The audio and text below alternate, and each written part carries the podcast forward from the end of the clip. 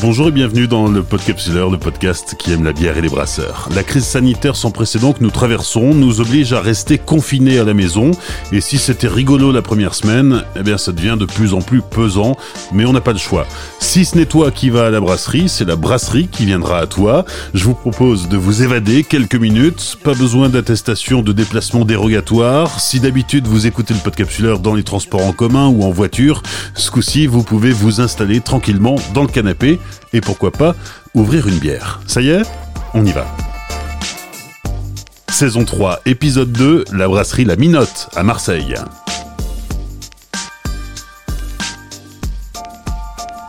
Il y a cinq ans maintenant que l'aventure de la brasserie La Minotte a débuté, d'abord dans un petit atelier proche du vieux port de Marseille, avant de déménager deux ans plus tard dans le quartier de la Capelette pour investir des locaux plus spacieux. Aujourd'hui, La Minotte a bien grandi. Le fondateur, Max Brunet, un informaticien devenu brasseur après avoir découvert la bière dans un bouquin, est épaulé d'un autre brasseur, Antoine Dinomet, qui nous fait la visite. Et bonjour et bienvenue à la brasserie La Minotte à Marseille dans le 10e arrondissement, plus précisément sur l'avenue de la Capelette. C'est une brasserie qui a un peu moins de 5 ans et qui a déjà déménagé.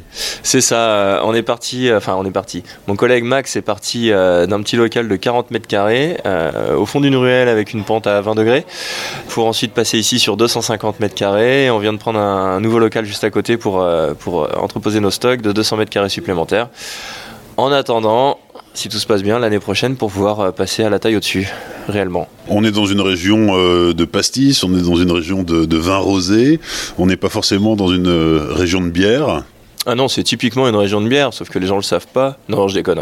C'est pastis rosé, mais c'est là que c'est intéressant pour nous parce qu'on arrive. La France est déjà un peu en retard par rapport au reste du monde sur la bière, notamment à cause du vin. Marseille encore plus, et c'est cool parce que euh, on est euh, quasiment dans les premiers avec nos 4 ans et demi à développer ça, ce qui nous laisse euh, une latitude énorme pour pouvoir faire découvrir aux gens, parce que c'est notre travail principal, c'est finalement de les cultiver à la bière et, et pour créer des choses et, et s'éclater sans avoir peur du jugement parce qu'ils ont déjà 10 000 références en tête. Toi Antoine, tu as commencé brasseur amateur chez toi dans ta cuisine et finalement c'est ici que tu as changer de braquet Alors techniquement, j'ai commencé euh, dans la cuisine de mon manager, puis chez moi, et, euh, finalement j'ai fait mes armes sur du, euh, des gros volumes ici, à l'époque sur 500 litres, entre une et deux fois par jour, et puis, et puis maintenant sur du, sur du 10 hectolitres. Avant de devenir brasseur, ta formation initiale à la base, c'est l'électronique C'est ça, un bac électronique, une qui était très intéressant et, très rigolo à l'époque. C'était de l'assemblage de, différentes, euh, euh, pièces électroniques pour pouvoir euh, créer quelque chose. Et, en faisant ma première année de BTS, j'ai réalisé que ça devenait de la programmation. Du coup, j'ai tout plaqué, c'était pas drôle. Et je me suis lancé dans l'animation, quelque chose que je faisais à côté déjà, ce qui m'a déjà aidé à, à, développer mon sens du contact auprès des gens, chose qui a été utile plus tard pour la suite. après peu près 8 ans d'animation euh, pour pas finir comme les dames de la cantine euh, qu'on voit ayant fait carrière auprès des enfants vieilles et aigris à gueuler sur euh, les enfants qui ont renversé leur couteau par terre. j'ai décidé de, passer à autre chose. Du coup, j'ai pris mon vélo, j'ai traversé l'Europe avec, sous la neige, parce que c'était plus rigolo. Et, au retour, je me suis dit bah, qu'il était temps de chercher quelque chose d'autre à l'époque, dans le département où je vivais, il n'y avait absolument rien d'intéressant à faire. Euh, du coup, on m'a proposé de bouger euh, et de refaire de l'animation, chose que j'ai euh, été faire à Dijon. Donc, je suis arrivé avec mon sac sur le dos. Finalement, ça s'est pas fait. Du coup, j'ai imprimé 150 CV, j'ai déposé ça partout et finalement, je me suis retrouvé dans l'hôtellerie jusqu'à ce que ça ne devienne plus drôle. Et j'ai fini à bosser comme barman chez les Bertom à Dijon pour ensuite venir à Marseille pour l'ouverture du Bertom ici et jusqu'à ce que je réalise que c'était plus drôle. Euh, et, au moment où je me suis dit, bah, je profite après avoir cotisé suffisamment longtemps, je vais enfin profiter du chômage. Euh, pourquoi ce serait que les autres euh, Pour prendre mon sac à dos et aller visiter des grandes brasseries pour découvrir et peut-être un jour monter la mienne. Et manque de bol, une annonce a été postée par la brasserie La Minotte à minuit 30. donc à minuit 30. À 8h, je me réveille. À 8h45, mon CV était refait à 10h30, j'étais à 500 mètres d'ici, euh, donc à 500 mètres de la brasserie en train d'imprimer. Et à 11h, j'étais euh, en train de donner mon CV en main propre à Max que j'avais aperçu juste une fois. et qui m'a finalement recruté deux mois après. Voilà. Et c'est comme ça que l'aventure s'est lancée entre nous.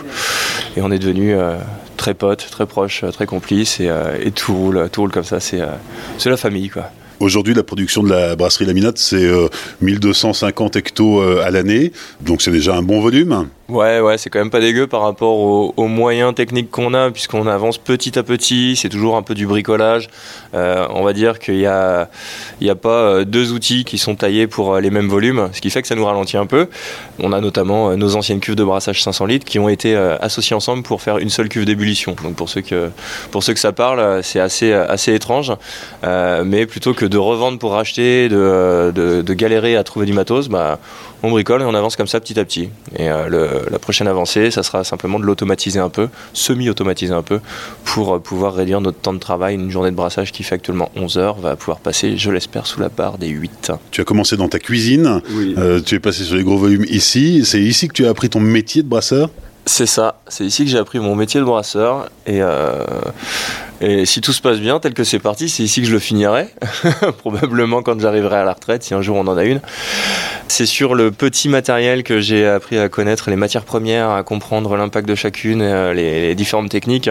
C'est sur euh, le gros volume où je me suis retrouvé à pas avoir le choix que de devoir créer des nouveautés directement sur 500 litres ou sur 1000 litres maintenant, ce qui fout une petite pression mais la, bonne pression pour, euh, pour se motiver à réussir. Et pour l'instant, c'est pas trop mal. Donc apprendre sur le tas, ça a du bon. Il y a des échecs? Pas trop, pas trop. Euh, mis à part sur euh, la carbonatation, donc en gros sur, sur les bulles, où on a un peu pêché cette année. mais on s'est recadré et, c'est la dernière échec de la brasserie Laminate, de façon historique. Aujourd'hui, la, la, gamme, c'est 13 bières permanentes, ce qui est quand même assez conséquent. Oui, c'est pas dégueu. 13, on va redescendre à 12, puisqu'il y, en a, y en a deux qu'on va fusionner pour. Euh, pour euh, enfin, une qu'on va éliminer, qui va passer sous un autre nom. 13 euh, bières réparties sur 3, grammes, 3 gammes pardon, différentes. On a une gamme classique qui est vraiment, on va dire, consensuelle, faite pour les, les non-amateurs de bière, pour les faire venir justement dans, dans ce milieu obscur de la craft. ensuite, on a une gamme juste au-dessus qui est pour ceux qui sont déjà amateurs, notamment avec l'IPA, une bière au gingembre et une bière noire assez douce. Euh, et ensuite, on passe sur euh, la gamme où, euh, qui à la base devait être de l'éphémère et qui finalement est restée dans le temps, qui est une gamme un peu plus premium, premium pardon, qui est destinée plus aux cavistes, et restaurateurs. là où on cherche pas forcément à se désaltérer, mais plus à profiter d'un bon moment et à déguster. Euh, notamment avec une blanche à la framboise, euh, légèrement acidulée, avec euh, une bière noire à 9%, très lourde, une, une Perilot Mill Stout. on a une double IPA, voilà, ça c'est et une bière, une bière de dessert, une, une stout à la vanille et à la fève de tonka. Euh, ça, c'est des choses qui ont été un peu nos, dernières créations. Ça fait euh, près d'un an euh, qu'on les a faites et, on a un peu oublié, on n'a pas eu le temps surtout de créer des nouveautés et de faire de l'éphémère réellement. du coup, on relance ça cette année. On s'est donné pour objectif et on n'a pas le choix, on s'est donné des dates et on a déjà annoncé des choses, ce qui nous oblige à le faire maintenant. de quatre nouveautés dans les trois mois à venir et, euh, et une série de six derrière euh, pour, euh, pour fin mai, début juin. et on commence un petit programme de vieillissement en barrique. depuis, bah, en fait, on les, on les met en barrique lundi prochain. en espérant que, que, ça sorte bon. Nouvelle expérience pour nous. voilà. Des choses qu'on peut pas faire à la maison dans sa cuisine. Donc aujourd'hui, il y a quand même 1250 hectos à, à écouler chaque année. vous distribuez comment? Euh, la distribution. Alors déjà, il faut quand même compter que sur les 1250 euh, hectolitres annoncés, on en a une partie euh, qui est du brassage à façon, puisqu'on on brasse notre marque, mais on brasse aussi pour des brasseurs qui manquent de capacité, notamment, ou des personnes qui développent leur marque, sans pour autant faire concurrence à des brasseurs qui sont ancrés. notamment, je peux le dire, une personne qui développe sa marque sur les terrains de golf. Voilà, donc lui il fait pas fait pas d'ombre à, d'autres brasseurs, euh, ce qui nous permet de bien dormir sur malgré le fait qu'on fasse de la bière à façon et que d'autres personnes vont nous juger à, ce sujet. Ça c'est pas un souci, euh, puisqu'il faut pas oublier qu'il faut payer le loyer et que ça paye le matos, que ça paye le recrutement et, euh, voilà. Là c'était le, petit moment, je défends, je défends mon métier. donc si on retire ça déjà il y en a moins et sur la partie distribution donc c'est surtout sur sur Marseille, Marseille et la région sud-est en gros, et on commence grâce à notre distributeur, la Cave Victor, qui se trouve au 20 rue d'Andoum, dans le 7e arrondissement à Marseille. Très bon bar, 450 références. le barman et la barmaid sont super sympas. Les bières sont bonnes et de très bons conseils. Euh, grâce à eux, du coup, ça nous permet d'envoyer un peu à droite, à gauche sur, euh, sur le reste de la France, euh, dans des boutiques spécialisées, cavistes, restos. On a un tout petit peu sur Paris depuis, bah, depuis un petit moment, mais ça, ça, se développe. Et, et depuis, depuis moins de deux mois, voilà, on a un, commercial qu'on a recruté et qui nous aide, qui, qui, est qui est très prometteur. Voilà. J'en dirai pas plus parce que sinon, il va, si jamais il entend ça, il va demander une augmentation. Euh, sur la suite de la distribution, on a une petite partie qui part sur les, euh, les petits, euh, petits supermarchés locaux et on, vise un peu la grande distribution quand même pour pouvoir se faire connaître. Il ne faut pas oublier que 98% des gens qui boivent de la bière la prennent en supermarché comme on faisait avant, nous aussi. donc, donc pas sur toute notre gamme puisqu'il faut quand même garder des, des bières spécialisées pour pour les, gens amateurs, mais les classiques euh, doivent aller au, peuple et pas le peuple à la brasserie et pas le peuple au bière. Donc une personne qui va en cave a déjà un certain éveil euh, autour de la bière. Euh, une personne qui est pas enfin, qui est peut-être même pas au courant qu'il y a des brasseurs artisanaux en France, malgré qu'on soit 1600, bah, il va falloir aller le chercher, il va falloir lui montrer qu'on est là. Donc on va en supermarché, on commence à se développer chez Métro, on commence à, on fait notre petit bonhomme de chemin dans ce milieu. Voilà. Et euh, on n'a pas, on pas peur de demain pouvoir distribuer toute la France.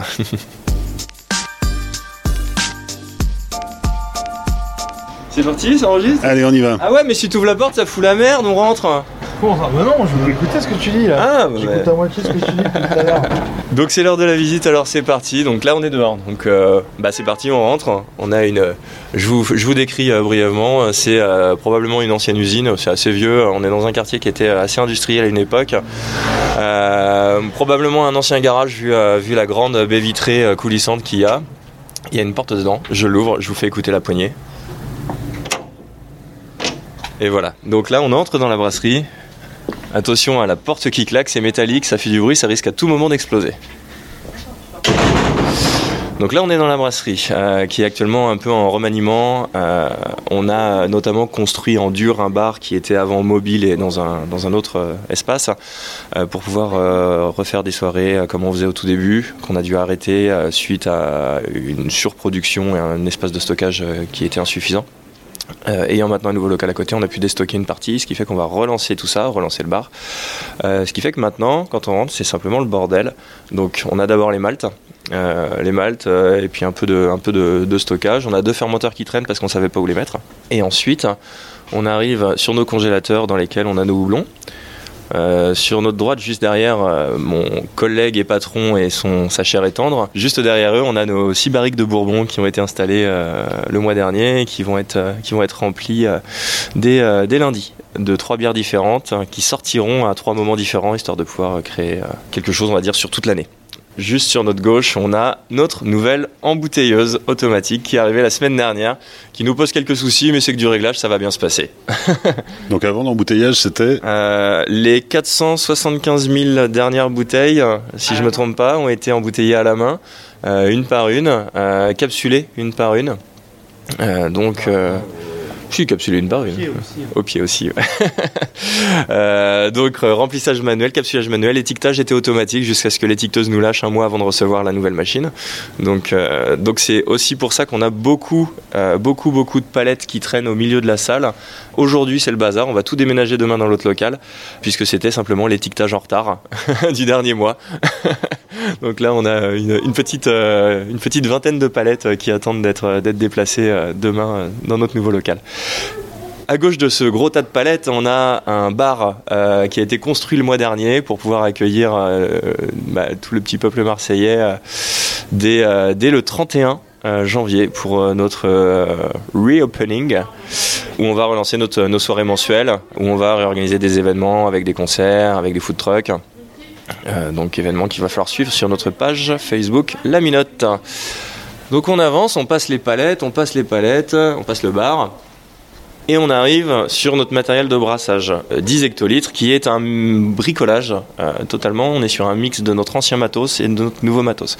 Notre ancien matos c'était donc 500 litres. On avait deux cuves, une qui servait pour l'empattage, une pour l'ébullition. Et donc bah, ces cuves-là, quand on avait voulu passer en 10 hectolitres, donc 1000 litres, plutôt que de euh, bah, se faire chier en fait à chercher quelqu'un pour les racheter, à devoir euh, les envoyer, à racheter autre chose euh, pour les remplacer, bah, on a juste acheté une cuve d'empattage de 10 hectolitres, enfin notamment un tank tout simplement, dans lequel on a fait un fond filtrant. et ces deux cuves qui étaient déjà existantes, on les a associées toutes les deux avec un T, un tuyau qui les réunit pour pouvoir en faire deux cuves d'ébullition, mais qui, qui, sont au même niveau puisqu'elles sont, elles sont associées. Et donc on fait chauffer deux cuves, ce qui nous permet de faire chauffer deux fois plus vite, puisqu'on a deux fois moins de volume à faire chauffer, histoire de gagner un petit peu de temps. Je rappelle qu'on brasse une journée complète, incluant le nettoyage, c'est 11 heures. Donc si on faisait pas ça, on perdrait encore peut-être une heure c'est déjà, 11 heures, c'est déjà pas mal. Voilà. Euh, donc on a notre matos. Sur, euh, sur le côté de ce matériel, on a aussi euh, ce qu'on appelle la piscine, qui est simplement un grand bac de nettoyage, qui sera rebouché pour pouvoir devenir le, support pour notre nouveau matériel. Donc notre cuve d'empattage qui sera la même, mais qui sera surélevée pour pouvoir fonctionner en gravitaire et ainsi éviter de faire tourner une pompe pendant une heure et d'avoir les oreilles qui sont à casser à la fin de cette heure de, de transfert. Et en lieu et place de notre actuelle cuve d'empattage, on mettra un deuxième tank à lait qui servira de cuve d'ébullition et on pourra enfin revendre nos, nos deux petites cuves. Euh, ce qui va nous libérer de la place pour pouvoir installer deux fermenteurs euh, isobarométriques de 20 hectolitres afin de pouvoir euh, produire des fûts, notamment sur les gros volumes, sur, les, sur la blonde, en gros, euh, des produits plus stables, notamment en termes de pétillance, euh, et qu'on est euh, puisque c'est, on, on, reste dans de la bière artisanale, on reste, on travaille sur un produit vivant, nous on fait que de la fermentation euh, naturelle en bouteille ou en fût. Là, ça va nous permettre d'avoir un produit plus stable et plus précis et qui va être plus pratique pour les, euh, les barmen qui sont pas habitués aux bières artisanales. Donc plutôt que d'avoir des retours euh, de personnes qui ne savent pas tirer de bière artisanale parce qu'ils sont simplement habitués aux bières industrielles, bah nous on s'adapte un petit peu, on fait, on fait l'entre-deux, on fait de la bière artisanale mais euh, face semi-industrielle juste pour eux, euh, afin de pouvoir les initier à ça et de toucher, afin de ramener un petit peu plus de public dans ce milieu obscur. Ensuite, juste à la gauche de ce matériel, on a une petite machine qui est arrivée le mois dernier, qui est notre nouvelle euh, laveuse et enfuteuse euh, pour du fût inox, puisqu'actuellement on utilisait ce qu'on appelle des kick qui sont des fûts jetables, qui nous permettaient euh, d'éviter d'investir des grosses sommes d'un coup, mais d'acheter au fur et à mesure des fûts qui sont à usage unique mais qui sont malheureusement en France pas recyclés puisqu'on est un peu à la bourre sur le recyclage en France, notamment à Marseille. Et donc on va passer un peu en, fût inox pour au moins pour nos bières classiques et puis pour les établissements locaux. Et donc, euh, après cette machine à fût, il reste une chose à voir dans la brasserie, c'est euh, notre chambre de fermentation. Quand on a commencé ici, euh, il y a donc deux ans et demi, nos fermenteurs, c'était des fermenteurs, pour ceux qui connaissent, la marque Polzinelli, donc simplement des cuves en inox qui n'étaient absolument pas régulées en température. On s'est amélioré avec le temps quand même, ça a mis du temps, ce qui fait qu'on avait des bières qui n'étaient pas toujours euh, stables, pas toujours identiques, euh, selon l'hiver ou, l'été. Euh, c'est pour ça qu'on avait un groupe froid, qui se trouve juste là pour les deux seules personnes qui peuvent le voir, qui permettait simplement de maintenir vaguement la température approximative pendant l'été. l'hiver, un petit chauffage faisait l'affaire on est passé sur euh, des fermenteurs euh, qui sont euh, déjà un peu plus volumineux. On est passé sur, des fermenteurs de 625 litres, ce qui nous permet, comment dire, comme je parlais de bricolage, là c'est un peu la même chose. C'est-à-dire qu'en général, un brasseur fait 1000 litres, il met ça dans un fermenteur de 1000 litres, voire de 2000 litres deux jours d'affilée il le remplit. Nous on fait l'inverse, on divise en deux. Chaque brassin est divisé en deux. À une époque, ça avait un intérêt, ça nous permettait d'avoir une même base, mais avec un dry hopping différent, par exemple pouvoir proposer deux produits différents, euh, mais en le brassant en une seule fois. Hum, là, c'était juste maintenant, c'était plus pour une question de coût. Euh, c'était plus facile d'acheter euh, deux fermenteurs de 625 qu'un fermenteur de, de 10 hecto. Mais au moins, ils sont, ils sont maintenus en température par des petits groupes froids qui nous permettent bah, voilà, d'avoir une température stable à 21 degrés ou 24 degrés selon, selon nos bières et d'avoir un produit bah, plus régulier dans le temps euh, et puis de pouvoir baisser un peu en température avant l'embouteillage pour limiter la mousse et, euh, et pouvoir réduire un peu notre temps d'embouteillage. On va goûter. T'as déjà commencé toi Ouais, bah ouais, parce que, bah, parce que voilà, hein, euh, on va pas me dire à un pâtissier de pas goûter ce qu'il fait, on va pas dire à un, cuistot de pas goûter ce qu'il fait. Euh, on goûte de façon sérieuse, hein, euh, attention, là c'est parce qu'on a commencé à boire des coups avant, avant d'enregistrer. parce qu'on est passé en mode bar, mais quand même à peu près tous les jours on goûte un petit fond de bière simplement pour vérifier qu'il n'y ait pas un faux goût qui soit développé pendant la fermentation. C'est vraiment juste euh, du contrôle qualité, c'est pas du développement d'alcoolisme. Euh, simplement, il n'y a, pas de, a pas de raison, mais euh, vérifier que le fait qu'on ait changé une température sur une certaine bière, quel impact ça a pu avoir, ou vérifier qu'il n'y ait pas eu une infection qui se soit installée là suite à un mauvais nettoyage ou, ou un problème quelconque, chose qui n'est jamais arrivée pour le moment, croisons les doigts. Alors Antoine, première dégustation bah, elle est bonne, voilà. Euh, tout simplement, on est sur euh, une bière qui est encore en fermentation. J'ai été la puiser au fermenteur, donc là elle est à température ambiante. C'est aussi un peu différent d'une dégustation classique. Euh, donc on est sur une bière plate, il n'y a pas encore de bulles. On est sur, euh, une bière qu'on va sortir dans nos éphémères, dans notre première série de 4 bières, de 4 nouveautés. Euh, c'est un style euh, de Black IPA. Black IPA, une bière noire avec du houblonnage derrière pour avoir de l'amertume et, l'aromatique fruitée du, du, houblon. nous, on est parti un peu sur le fruité et résineux pour accompagner le côté café et chocolat de nos maltes. Euh, l'amertume n'est peut-être pas encore assez présente pour l'instant, mais elle va sûrement se développer avec la refermentation en bouteille.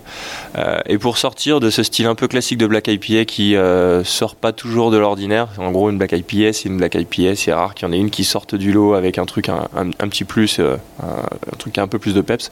on a, on, va voir ce que ça va donner. Hein. C'est une première, c'est un test, on l'a fait directement en 500 litres on s'est dit que euh, quitte à essayer de sortir du lot, euh, à défaut que ça soit dans le goût, si jamais on n'arrive pas à sortir quelque chose, ça sera au moins au niveau de l'alcool, parce qu'on a un problème avec l'alcool, nous, ici à la Minote, c'est qu'on aime en faire. Du coup, on s'est dit, allez, la Black IPA, on en fait une version impériale à 9%, euh, donc ça sera une IBIPA, une Imperial Black IPA. C'est l'heure de la dégustation et je fais goûter mes collègues. Alors, puisqu'on est à Marseille et qu'on a Greg, le régional de l'étape, euh, le blog The Beer Lanterne, ouais, ça tourne, tu peux regarder, c'est bon. tranquille. Hein. Alors, Greg, euh, toi en plus, t'aimes bien les bières noires, alors vas-y. Mhm. Ah bah écoute, c'est une découverte parce que moi je la connais pas celle-ci. Bon, elle sort du fermenteur, hein, donc du coup. personne la connaît. J'ai du mal à définir au niveau de l'odeur. Ça pétille déjà, tu sais, dans le nez.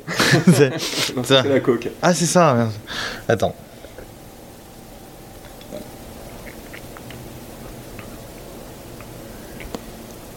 Oh, c'est déjà très sympa. C'est amer.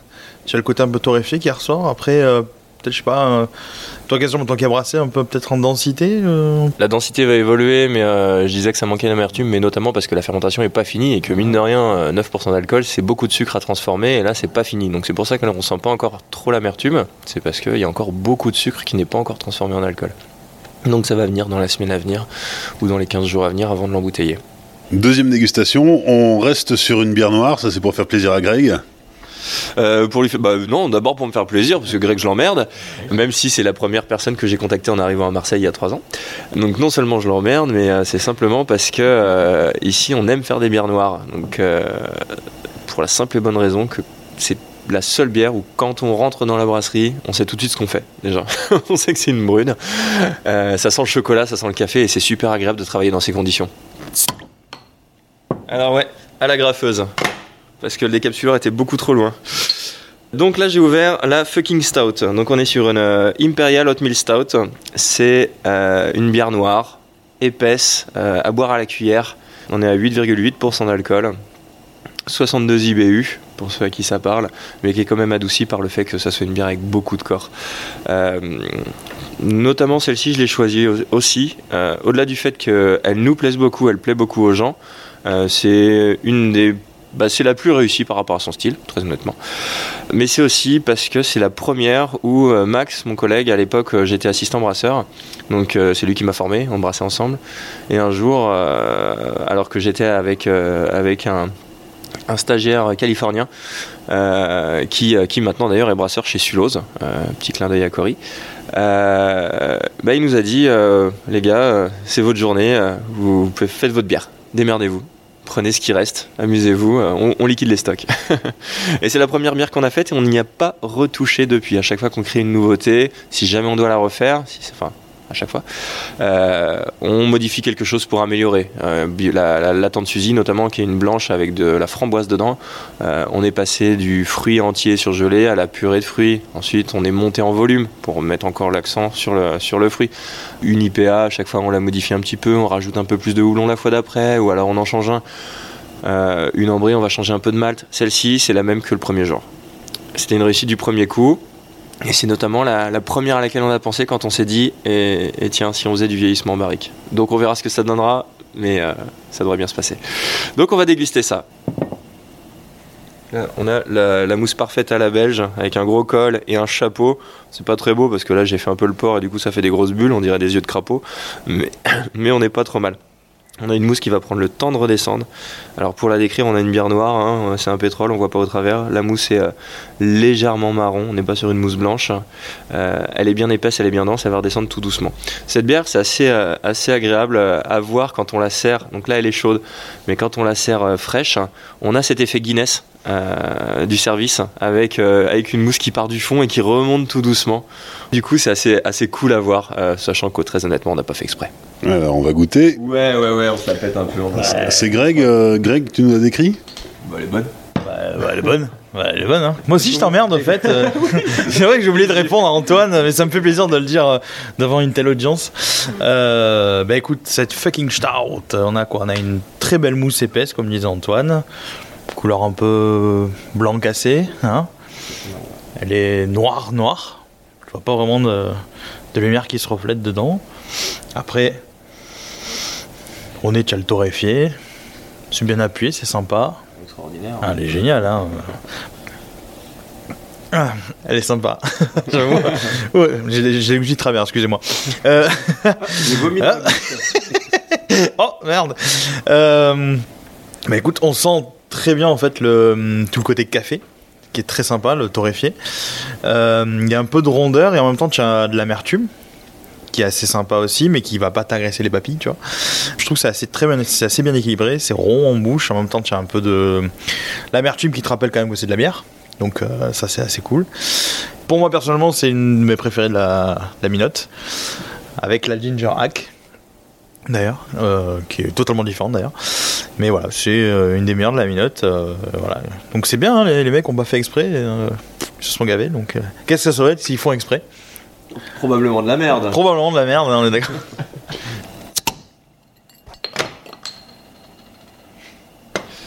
Troisième dégustation, la fille du boulanger. Donc la fille du boulanger, euh, sans entrer dans les détails, déjà c'est une IPA pour ceux à qui ça parle, c'est New England IPA. On est sur une bière qui est euh, très houblonnée, qui est volontairement trouble, un trouble qui n'est pas censé euh, disparaître avec le temps et avec la décantation, puisqu'il s'agit de rajouter du houblon en pleine fermentation active, un moment où on nous avait déconseillé depuis des décennies de, de le faire pour éviter justement d'avoir une bière qui vienne trouble. mais maintenant ça nous gêne pas et ça développe des arômes différents et ça crée un trouble qui reste dans le temps. Donc euh, la fille du boulanger, c'est typiquement un jus de fruits à 8%, euh, avec une petite amertume mais qui est vraiment pas dérangeante. Pourquoi elle s'appelle comme ça? Euh, Simplement en référence à une page Facebook qui s'appelle Même décentralisé pour provinciaux et francophones oubliés, à qui je fais coucou, c'est des copains, avec une blague récurrente autour de la fille du boulanger, qui est un personnage qui revient dans beaucoup, beaucoup de conneries. Et on l'a fait ensemble avec eux, on a fait 85 litres, on la refera, il y en a notamment une partie euh, qui leur est déjà dédiée. Euh, cette bière s'appelle comme ça parce qu'elle est douce comme la fille du boulanger, euh, parce qu'elle est très légèrement amère comme ses prétendants qui n'ont pas pu la choper, et elle casse la gueule comme son père. Alors on va goûter la fille du boulanger. Et bah du coup c'est donc cette NEIPA, on est donc sur un jus de fruits alcoolisé à 8%, une bière dans laquelle on retrouve un côté très fruit exotique, un peu passion, un peu mandarine aussi, bière un peu trouble, d'un beau jaune jaune doré, euh, bah voilà, c'est euh, tout doux, euh, c'est très légèrement amer, mais comme de la bière, pas, pas plus. On n'est pas sur une IPA, un truc très amer ou une, ou une, double ou une triple IPA. c'est voilà, c'est un jus fruits. On pourrait le donner à un enfant si c'était légal, comme en Belgique, de les faire boire. C'est tout. Merci à Antoine Dinemet et bien sûr à Max Brunet pour leur accueil lors de l'enregistrement de cet épisode. Merci à Greg du blog The Beer Lanterne qui m'accompagnait ce jour-là. De Marseille, je vous ai rapporté quelques photos de la brasserie La Minotte et je vous invite à les découvrir sur les réseaux Facebook, Twitter et Instagram du Podcapsuleur. Merci pour vos partages. N'oubliez pas de soutenir le Podcapsuleur en laissant 5 étoiles et un commentaire sur Apple Podcast. Ça, c'est la base. Et vous pouvez m'aider aussi à poursuivre l'aventure. Soutenez-moi en offrant votre tournée sur Tipeee, tipeee.com slash podcapsuleur. Restez chez vous, à très vite pour de nouvelles aventures, et d'ici là, souvenez-vous, l'abus d'alcool est dangereux pour la santé, alors savourez mais sans forcer.